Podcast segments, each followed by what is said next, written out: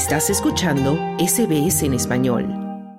Con la mediación de Noruega, el gobierno de Nicolás Maduro y la oposición venezolana reanudaron en México las negociaciones tras 15 meses de interrupción. El primer acuerdo es liberar fondos bloqueados por sanciones, al que Estados Unidos respondió de inmediato con una flexibilización de sus restricciones petroleras contra el país sudamericano. El gobierno chavista está urgido de financiación y ha condicionado su presencia en México a la relajación de las sanciones internacionales. La administración de Nicolás Maduro calcula que tienen 5 mil millones de dólares congelados en el extranjero y la oposición lo cifra en menos de 3 mil millones de dólares. En conferencia de prensa, el jefe de la delegación del gobierno venezolano, Jorge Rodríguez, expresó que se trata de un acuerdo histórico con parte de la oposición de su país llamada Plataforma Unitaria. Y queremos dedicarle esta firma especialmente a los sujetos de esta firma, al noble pueblo de la República Bolivariana de Venezuela, que resistió y resiste, que insistió tercamente en que no aceptaríamos ningún tipo de forma de agresión extranjera, de injerencia extranjera, de intentos de invasión. Este pueblo de Venezuela resistió y gracias a su resistencia se ha logrado lo que se ha conseguido el día de hoy en la mesa de diálogo con un sector de la oposición venezolana. El dinero guardado en cuentas de propiedad venezolana en el extranjero fue congelado por bancos de los Estados Unidos y europeos después de que Washington intensificara las sanciones bajo el gobierno del presidente Donald Trump y que fueron diseñadas para presionar al presidente Nicolás Maduro a dar pasos hacia elecciones libres. Por ejemplo, el Banco de Inglaterra tiene retenidas 31 toneladas de lingotes de oro de Venezuela y lo mismo sucede con algunas cuentas del Banco Central de Venezuela en Estados Unidos. En ese sentido, el gobierno chavista había dado señales de que su prioridad en ese momento es descongelar fondos en el exterior.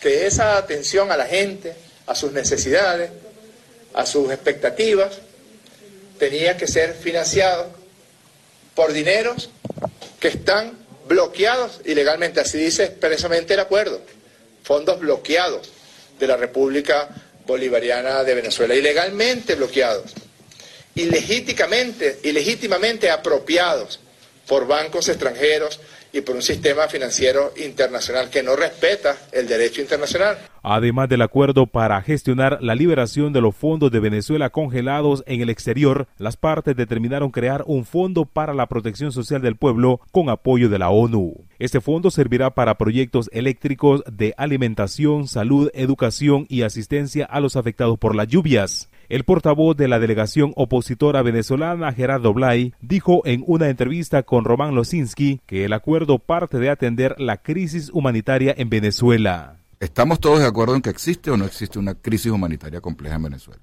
Si estamos de acuerdo, entonces hay que atender la crisis humanitaria compleja y no solamente desgarrarse de las vestiduras diciendo pobres los venezolanos que están en situaciones gravísimas, están.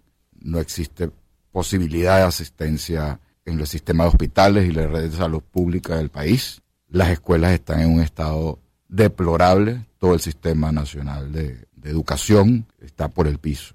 El sistema eléctrico nacional, bueno, no va, no hay ni que decirlo, pero el resto del país sufre de apagones constantes, de daños más de 7 millones de venezolanos abandonaron su país este año según Naciones Unidas, muchos de ellos emigrando a otros países de América Latina o a Estados Unidos, mientras Venezuela lucha contra la alta inflación y la escasez de alimentos y medicinas. Según estimaciones de la ONU, en la actualidad más de la mitad de los emigrantes venezolanos no tienen acceso a tres comidas al día. Además, el vocero de la oposición espera que este acuerdo se convierta en el principio de una serie de conversaciones para dilucidar el futuro político del país desde las elecciones a la grave situación de los presos por ideología. Ahora vamos a profundizar en muchos otros temas. Y esos temas incluyen, por ejemplo, los derechos humanos.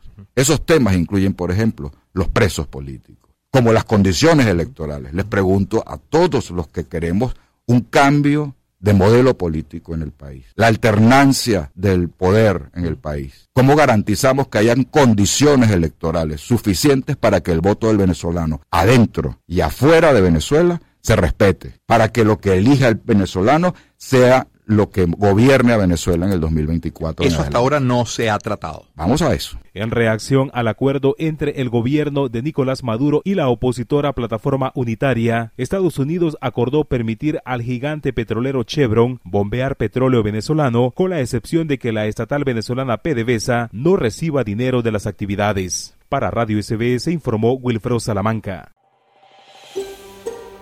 ¿Quieres escuchar más historias como esta? Descárgatelas en Apple Podcasts, Google Podcasts, Spotify o en tu plataforma de podcast favorita.